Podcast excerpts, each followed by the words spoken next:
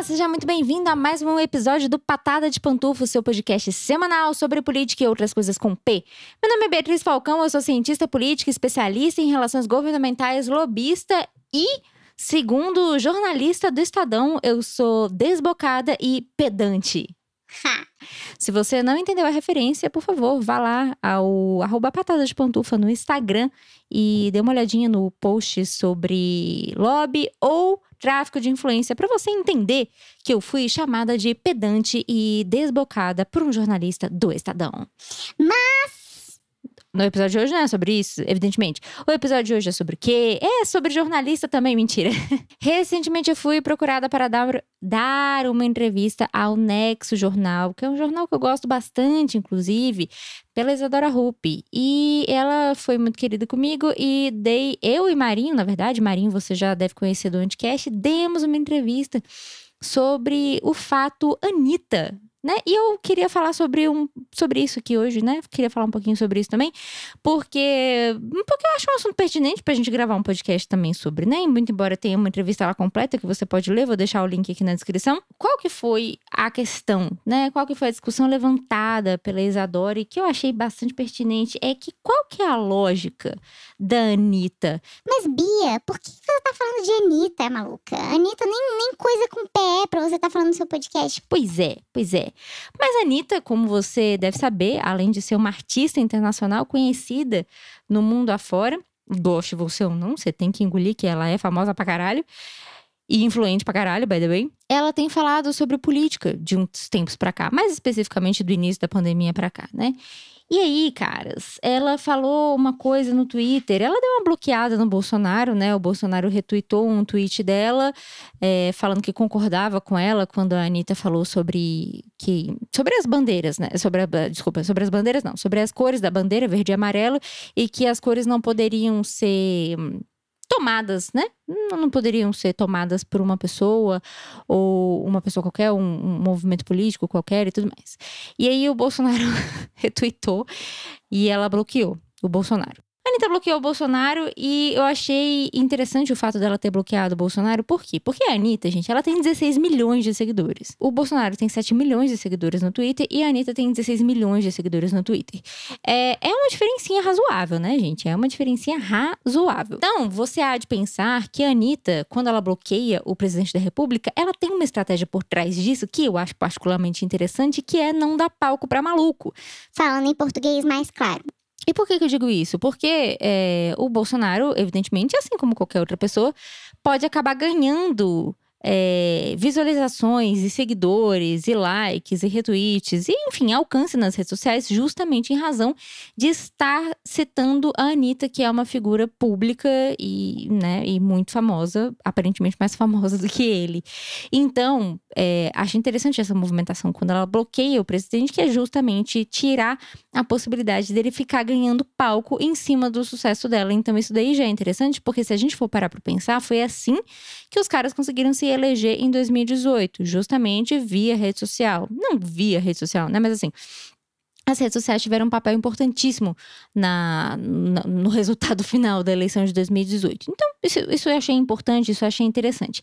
E a outra coisa é.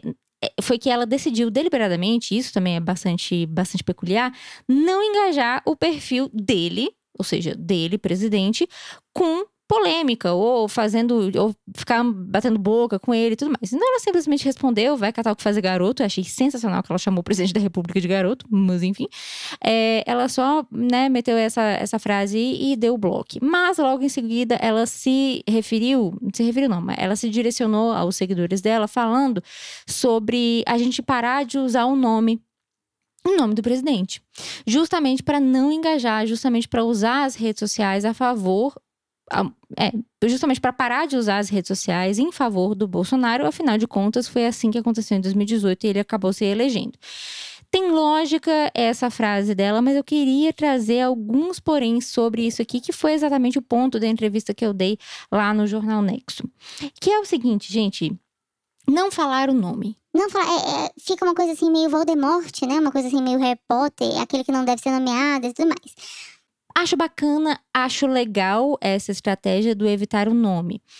Mas porém, todavia, no entanto, a gente precisa lembrar ou considerar o seguinte: é, não falar o nome não significa necessariamente que a gente está deixando de engajar aquele nome. Por quê? Né? E aí, quando eu quero dizer não falar o nome, eu quero dizer que é, no Twitter, ou no Facebook, ou no Instagram, ou qualquer rede social que seja, as redes sociais elas engajam muito mais pelas coisas que você não gosta do que necessariamente pelas coisas que você gosta. Significa que você está evitando um tipo de engajamento que não necessariamente você quer ver no seu Twitter. E aí eu uso como exemplo uma estratégia que eu usei no início da pandemia, que foi silenciar palavras, porque eu estava ficando louca, eu estava ficando assim de saco cheio. Mas o que eu quero te dizer é que quando a gente está falando muito sobre um assunto, quando a gente está falando muito sobre uma pessoa, a gente acaba pecando pelo engajamento ao contrário. Ou seja, o engajamento daquilo que a gente não gosta, ao invés de focar naquilo que a gente gosta. Por exemplo, quando você dá retweet lá no Twitter, ou quando você compartilha em qualquer rede social que você tenha, uma parada é, falando, gente, olha que absurdo esse vídeo. Uma pessoa falando coisa Y. A rede social não vai entender que você está tá compartilhando aquilo dali porque você achou um absurdo. A rede social vai entender que você está compartilhando aquilo dali porque você se interessa por aquilo dali. Ainda que você odeie aquilo dali que está acontecendo, não deixa de ser uma forma de interesse. O ódio também é um afeto. O ódio também é um interesse. Então, eu acho interessante quando a Anitta sugere que a gente pare ou evite de falar o nome justamente para a gente não dar esse engajamento em cima de uma coisa que a gente não gosta ou em cima de alguém que a gente porventura não queira eleger. Tudo bem. Mas. Aí eu trago uma questão. Porque ela fala logo na sequência, ela fala: "Ah, vamos usar outro termo, vamos usar outra coisa". Por ela citou como exemplo: "Ah, vamos usar Muda Brasil. Ah, não sei se foi hashtag Muda Brasil ou se foi só o Muda Brasil. E aí, o que, que eu falei pra Isadora lá no Jornal Next? E eu venho falar com você também, meu caro Pandufer. O problema de você, de você usar um termo muito genérico é que termos genéricos não elegem pessoas. O que elege pessoas são estratégias de comunicação, são estratégias eleitorais e assim por diante. Então você precisa ter uma estratégia clara de trocar uma coisa por outra. Trocar ou seja, parar de falar o nome do Bolsonaro é legal, é interessante, porém você precisa trocar isso por alguma coisa. Não existe espaço vazio certo? Nem em rede social, nem em política. Então, se você vai deixar de falar um nome, você precisa necessariamente falar outro nome. E qual que vai ser o nome que você vai engajar? Aí ela cita, ah, vamos usar, sei lá, Muda Brasil ou qualquer coisa do tipo. Isso porque ela não queria mais falar fora Bolsonaro. Aí, ah, vamos usar Muda Brasil. Qual que é o problema? O problema é que isso, o, o, o tal do Muda Brasil, ela usou isso como exemplo, tá, gente? Mas eu, eu também estou trazendo aqui só como exemplo, até pra gente refletir sobre isso. O problema da gente trazer esse tipo de termo muito genérico à mesa, à discussão, é que ele não quer dizer nada. Muda Brasil pode significar que pode significar alguma coisa para alguém que queira votar no Ciro, no Dória, na Simone Tebet, ou alguém que não queira votar em ninguém, alguém que queira votar nulo, alguém que ache, por exemplo, que se votar nulo vai anular uma eleição. Enfim, essa interpretação do tal do Muda Brasil ou qualquer outro slogan genérico que o valha é muito, muito aberta. Aí é que tá o X da questão. Aí você me pergunta, Bia, mas aí a gente vai trocar o fora Bolsonaro pelo quê? Pois é. Aí é que tá o grande pulo carpado gato. O que, que a gente tem de cenário no momento? No momento. Estou dizendo que isso pode mudar? Estou dizendo que isso vai mudar?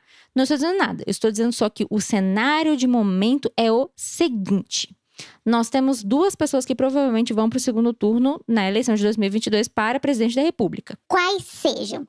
Lula, né? O ex-presidente Lula e o atual presidente Bolsonaro. Isso daí, gente, é meio que dado né? A não ser que, claro, Brasil, a gente tá no Brasil e a vida é uma loucura, né? Como vocês já podem perceber, o roteirista do Brasil, às vezes ele tá cheirado de pó, às vezes ele tá dormindo solenemente. Então, é, tudo pode acontecer, inclusive nada. No atual cenário, na maneira como as coisas estão se construindo, o mais provável é que dê segundo turno entre Lula e Bolsonaro. Ah, pode surgir uma terceira via? Pouco provável. Mas, assim, poder pode, né? De novo, tudo pode acontecer, inclusive nada. A probabilidade, no entanto, é cada dia que passa mais baixa. Ninguém da, da famigerada terceira via está conseguindo subir muito além dos 10%. Não, a gente não tem um terceiro um terceiro lugar que está, sei lá, na, na faixa dos 20%, dos 23%, para a gente poder olhar e falar: caralho, não, mas daí tem chance, olha aí, olha aí. Não. A gente tem é, os candidatos ali em, em terceiro, quarto lugar, meio que sabe, meio que presos. O que a gente tem para hoje, né? O que a gente tem aí para de almoço é provavelmente um segundo turno entre Jair Bolsonaro e Lula. Dito isso, dito isso, levando em consideração o cenário de hoje e levando em consideração de que as coisas têm pouca probabilidade de mudar até outubro de 2022. Porque a gente trabalha com isso, amor. A gente trabalha com dados, a gente trabalha com factual, a gente não trabalha com conjectura. As pessoas ficam, ah, mas pode mudar, ah, mas tem chance. Eu sei que pode mudar, eu sei que tem chance, mas o hoje é o que a gente tem de dado efetivo. Amanhã, eu não sei, gente. Eu não sou mãe de Ná pra te falar o que, que vai acontecer amanhã. Eu estou falando do hoje, estou falando isso com base no hoje. Ficou claro isso? Eu acho que ficou claro, né? Factual é que provavelmente isso vai dar Lula e Bolsonaro, a não ser que alguma coisa muito extraordinária aconteça no meio desse caminho. Então, você anular um candidato, anular fala sobre um candidato, é implica necessariamente que você se posicione entre aquele que está necessariamente se opondo a ele. Que quem é? É o Lula, né, gente? Pelo amor de Deus. É um movimento que tá, né, tá acontecendo aí no Twitter, várias pessoas falando: "Ah, não vamos mais falar fora Bolsonaro", não sei o quê. Legal. Os movimentos de esquerda, pelo menos pelo que eu tenho observado, eles estão trocando isso por ah, é Lula 2022, ou Lula 13, ou Lula presidente, ou Lula de novo, ou qualquer coisa que o valha. Então você está substituindo realmente uma coisa por outra e você está aumentando o engajamento em nome do candidato Lula. O que é uma parada que o, o o Partido dos Trabalhadores, em particular, precisa se preocupar, porque, afinal de contas, eles não têm nas redes sociais o mesmo apelo que o partido ou que o próprio Bolsonaro tenha nas redes sociais. Então, isso é uma, deve ser uma preocupação, imagino que eles já estejam tendo essa preocupação real, no sentido de que o que, que a gente vai fazer para alcançar a mesma quantidade de pessoas ou a maior quantidade de pessoas possíveis na rede social. O que, que a gente vai fazer para ter o mesmo apelo ou um apelo minimamente parecido com outro candidato? Isso é uma preocupação. Então faz sentido, sim, você que, é, né, que eventualmente queira votar no Lula, optar justamente por essa situação em que você vai deixar de engajar uma pessoa para engajar outra. Mas aí a gente entra numa seara que é mais complicada, que é dos artistas. Por que, que eu digo isso? Porque eles, os artistas, eles não necessariamente estão prontos. Alguns, tá, gente? Eu tô falando aqui de Anitta, de modo geral, mas também tô falando, por exemplo, de Felipe Neto, ou das outras pessoas que se posicionaram bastante ferozmente contra o Bolsonaro, especialmente criticando as políticas de governo, criticando aquilo que estava sendo feito ou aquilo que não estava sendo feito e deveria estar sendo feito. Agora, a gente tem uma situação um pouco diferente, que é o período eleitoral. Você imagina que o período eleitoral, se você não quer uma pessoa, você precisa necessariamente querer outra, ainda que não seja Lula, pode ser o Dória, pode ser a Simone Tebet, pode ser o Ciro Gomes, pode ser quem quer que seja. Mas, é, se você está se posicionando contra alguém, a não ser que você esteja sugerindo que você vai votar nulo, você vai ter que se posicionar em relação a alguém. E aí entra um caminho muito complicado para essa galera, especialmente para essa galera que é muito influente, que tem muitos seguidores, que tem uma uma, visibilidade, um alcance muito grande, que é: estou me posicionando contra o Bolsonaro, não quero mais falar fora o Bolsonaro, ok. E você vai se posicionar a favor de quem? Se você não está mais se posicionando contra uma pessoa, você vai só se omitir? Você vai só ficar de boa e nunca mais falar o nome dele? Ou você vai se posicionar contra a pessoa que aparentemente, ao que tudo indica, tem a possibilidade real de é, derrotar aquele candidato? Você tá entendendo meu ponto? No momento que você faz uma escolha deliberada por não mais falar o nome de um, você vai ter que eventualmente engajar o nome do outro. E não é porque você vai ter que porque alguém vai botar uma arma na sua cabeça. Não é essa a questão. A questão é que estamos chegando na eleição e a eleição não acontece pela rejeição, a eleição acontece pela rejeição e também pela aprovação. Então você vota naquele que você gosta mais ou você vota naquele que você rejeita menos. É preciso fazer uma escolha. É preciso fazer uma escolha escolha e é preciso sustentar o rojão que vai te levar quando você finalmente fazer essa escolha, quando você fizer essa escolha. E no caso dos artistas, dos influenciadores, dos grandes Instagrammers ou vloggers ou YouTubers ou o que quer que seja, é muito complicado essa situação porque eles podem justamente perder todo esse engajamento, perder patrocínio, perder alcance, perder seguidores, perder um monte de coisa porque eles estão se posicionando sobre é, questões eleitorais, o que não é necessariamente muito bem visto quando a gente está falando aí de patrocínio de marcas e tudo mais. Tem muita marca que não quer ter o seu nome envolvido com pessoas que falam sobre política. É assim, é, eu acho atrapalha, né? Obviamente, até por ser uma pessoa que fala de política, mas eu também compreendo. Porque, afinal de contas, não necessariamente a, a opinião ou a visão daquela pessoa, daquele influenciador, reflete na opinião ou na visão da marca. Esse é o ponto muito complicado, porque aí mexe no bolso, mexe no dinheiro, mexe no patrocínio e tudo mais. E aí eu vou pro meu segundo, segundo, terceiro ponto. Não, nem lembro mais que ponto que eu tô, mas eu acho que é o terceiro. Que é o hype, né? O hype. Eu acho que tem muita gente que surfa em onda. Não estou dizendo que é o caso da Anitta, porque ela, né, a Anitta é a onda, ela não tem que surfar a onda, a Anitta é a onda. Mas eu acho que tem muita gente que surfa em onda. Eu acho que a gente tem que cobrar essas pessoas quando elas estão surfando na onda. Que é, que é o seguinte: ah, né, tô falando mal aqui de todo mundo, tô cancelando todo mundo, nada presta, nada tá bom nunca. Gente, eu amo esse nome desse podcast. Sério, um beijo pra galera do Nada Tá Bom Nunca, porque esse nome é muito bom. Mas enfim, é, fecha parênteses. É, a galera do nada presta, nada tá bom nunca, não vou votar em ninguém, vou votar nulo, lá lá lá.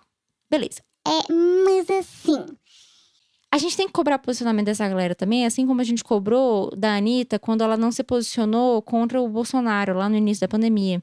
A gente tem que se cobrar o posicionamento no sentido de que você vai fazer o quê se você não vai votar no Bolsonaro, então? Você vai dizer o quê para os seus seguidores? Ela é obrigada a se posicionar a favor do Lula? Óbvio que não, gente. Óbvio que não. Ninguém, ninguém vai pôr uma arma na cabeça dela. Não existe essa obrigatoriedade. Não existe uma lei que obrigue ela. Mas é importante também que a gente tenha essa noção de que é, se o influenciador está se posicionando contra alguma coisa e ele está provavelmente ganhando alguma coisa com esse posicionamento, é, ele provavelmente ganha também ou perde também quando ele está se posicionando contra a favor de uma outra pessoa. Se a gente vai se posicionar contra uma pessoa, e eu digo isso todos nós, né, mas os influenciadores principalmente, aquelas pessoas que a gente sabe que influenciam a gente, muito embora a gente não goste de admitir que a gente é influenciado por ninguém, mas todos nós somos influenciados por alguém. se a gente vai se posicionar em relação a uma pessoa, a gente vai contra uma pessoa, a gente vai ter que, nesse caso das eleições de 2022, necessariamente se posicionar a favor de outrem. E eu gostaria, né, que vocês não me dissessem, ah, não, Bia, mas a minha posicionamento é votar nulo, eu vou votar branco, vou me abster, vou, nunca mais vou votar. Que nem rolou agora, saiu o resultado das eleições agora da França e houve uma abstenção assustadora nas, nas, nas reuniões, nas eleições da França. Porque qual que é a preocupação que eu tenho como cientista política, né? É o seguinte, gente, é, existe uma quantidade bastante razoável ainda de pessoas que está em cima do muro. E não digo isso nem de maneira pejorativa, não. Eu tô dizendo isso de maneira realista mesmo. Que está em cima do muro porque não sabe o que, que vai fazer da vida. Não sabe se vai votar Bolsonaro, não sabe se vai votar Lula. Não quer votar em nenhum dos dois. Essa galera de não quero votar em nenhum dos dois, ela, eles têm, eles, né, todos eles têm um problema grave à frente que bate a porta, que é novamente, se tudo seguir o rito normal, a gente vai ter um segundo turno entre o petista e o Bolsonaro. E a gente tem uma quantidade considerável de pessoa que não quer nenhum nem outro, e aí? E o que, que essa galera vai fazer no segundo turno, então? É muito fácil você se posicionar contra tudo, contra todos no primeiro turno, quando você tem a opção. Mas vai chegar um momento que você não vai ter tanta opção. Você só vai ter duas opções. Ou é A ou é B. Ou é Bolsonaro ou é Lula. E aí? E aí essa galera vai para onde? E eu acho que aí é que tá o grande pulo carpado do gato, entendeu? É aí que mora a nossa falha de estratégia. Eu acho que é aí que mora a nossa falha na nossa comunicação. E, inclusive, inclusive comunicação da esquerda. Inclusive, recebi uma mensagem super mal criada lá no meu, no meu Instagram, no arroba patada de pantufa, de um, de um filho da puta que nem, é- nem ouvinte meu é, que veio me criticar por causa de umas paradas que eu falei no anticast, nananã, e assim, só queria causar, foi lá e falou um monte de merda e tal. E eu volto esse pensamento para quem servir. Velho, para de arranjar treta e começa a dialogar. Para de arranjar treta com as pessoas que estão do seu lado e começa a dialogar. Porque senão a gente vai ver uma grandíssima repetição do cenário de 2018 e nós queremos isso? Nós não queremos isso. Fica aí essa reflexão. É muito importante a gente considerar que existem essas pessoas que, para além das pessoas que com certeza votarão no Lula ou para além das pessoas que com certeza votarão no Bolsonaro, existe uma parcela muito importante da população que não quer votar em nenhum dos dois, mas vai chegar no segundo turno e de alguma possibilidade elas vão ter que escolher uma. Um, não ir votar, né? Isso é um problema. Votar nulo ou branco, que também é a mesma coisa que se abster, também é um problema cair pro lado do Bolsonaro, porque, né, ah, o Bolsonaro foi ruim, mas o PT de jeito nenhum, ou Ah, é, Bolsonaro, né, não dá, Lula também não dá, mas aí do menos pior eu prefiro Lula. Tem essas possibilidades. Então, vamos ficar atentos a isso e vamos começar a dialogar com as pessoas à nossa volta. Dialogar com as pessoas à nossa volta, especialmente aquelas que a gente sabe que estão em cima do muro e que provavelmente vão se sentir muito na dúvida quando chegar a hora do segundo turno, porque esse momento vai chegar. Você acha que, ah, não, ainda estamos em abril, lá, lá, velho. Abril para outubro é um peido. Você começa a conversar com essas pessoas, começa a tentar entender qual é o problema dessas pessoas em votar em um ou outro, tararau.